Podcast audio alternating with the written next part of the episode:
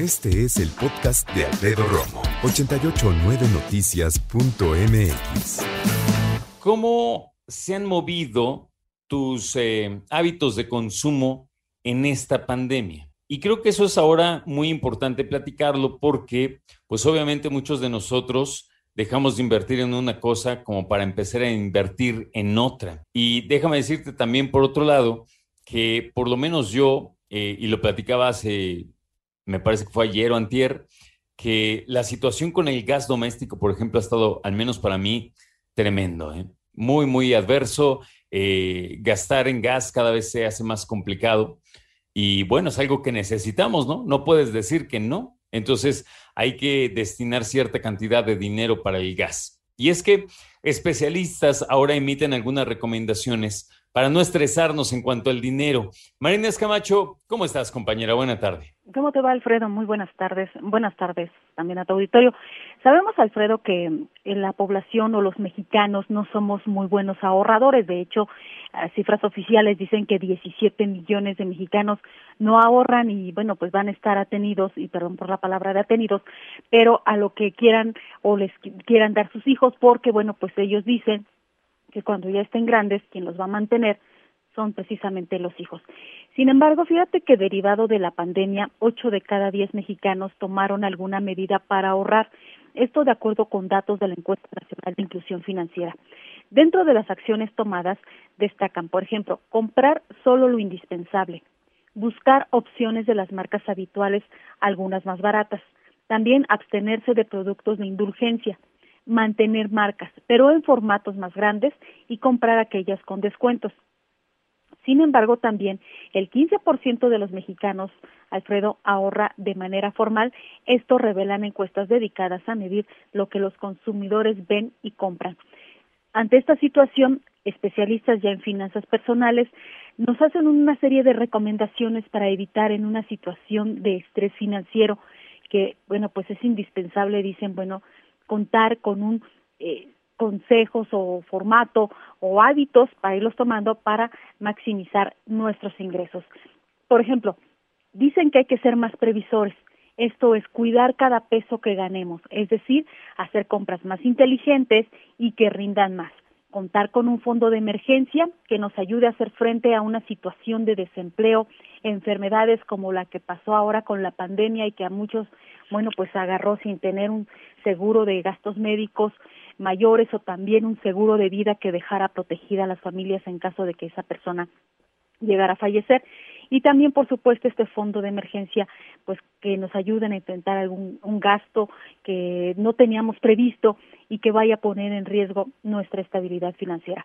Ahora bien, derivado de esta pandemia, muchas personas, Alfredo, tuvieron que renegociar su deuda. Es más, el gobierno tuvo que poner en marcha programas que ayudara precisamente a aquellas todas personas que tenían un crédito hipotecario, un crédito de automóvil, el crédito que tú quieras, que les ayudara a renegociar, a, hacer pagos de forma más cómoda para evitar, para enfrentar precisamente la pandemia y con esta manera evitar que cayeran precisamente en una situación de impagos.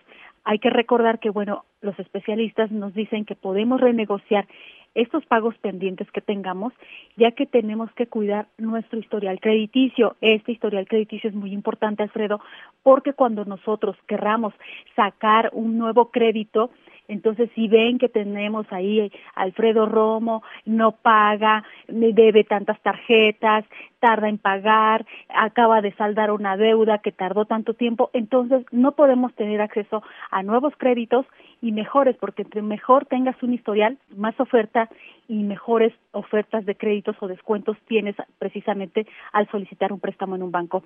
Y también, como parte de los presupuestos, es conveniente analizar las cantidades que ya no se vayan a gastar y poderlas destinar al ahorro. A lo mejor decimos, bueno, de mil pesos este tuve que destinar al pago de de agua de luz la no sé la renta estoy hablando en términos así numéricos eh, simples, ¿no? Y ese dinerito, digamos, me sobraron 20 pesos, ¿no? O como Bartola, 3, 4 pesos me sobraron. Eso los guardamos para ir haciendo este eh, fondo de emergencias que podemos tener para cubrir gastos esenciales y lo que nos va a permitir contar con una cartera sana.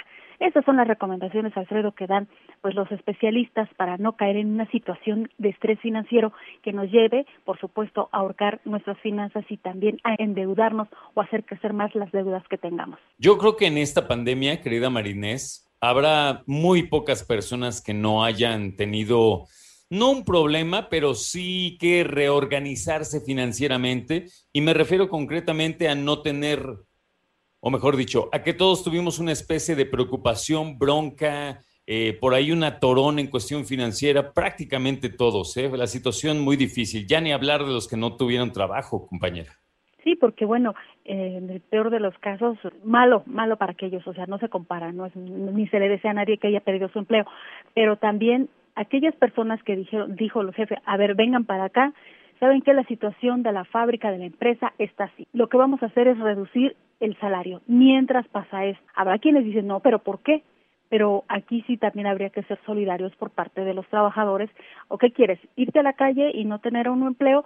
¿O hacer un ajuste mientras, eso sí, mientras esté esta situación y una vez que ya hayan mejores finanzas para la empresa, ahora sí regresamos. Es una, yo creo que formó aquí parte. Ahora también, que es lo que estamos viendo, Alfredo, de las personas que quedaron sin empleo, bueno, pues se fueron a la economía informal. Aquellos que están consiguiendo empleo son salarios muy bajos, los empleos que se les está pagando son muy bajos. Yo te agradezco como siempre, Marinés, y te mando un abrazo. Otro para ti, Alfredo. Muy buenas tardes. Gracias. Buena tarde, mi compañera Marinés Camacho, con esta situación tan compleja que es tratar de evitar el estrés financiero y para evitar el estrés financiero, pues hay que saber organizarnos precisamente con el dinero. Hablando del dinero, ¿cómo cambiaron tus hábitos de consumo durante este año de pandemia que para muchos todavía no termina? Por ejemplo, yo dirigí mucho más dinero que el de costumbre a la cuestión de la limpieza de hecho, siendo honestos, en algún momento me clavé muchísimo en comprar desinfectantes. Siempre ha habido desinfectantes en esta casa, pero ahora no, bueno.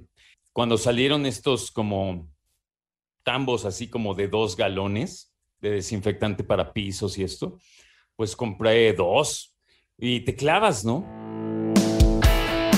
Escucha a Alfredo Romo donde quieras, cuando quieras. El podcast de Alfredo Romo en 889noticias.mx.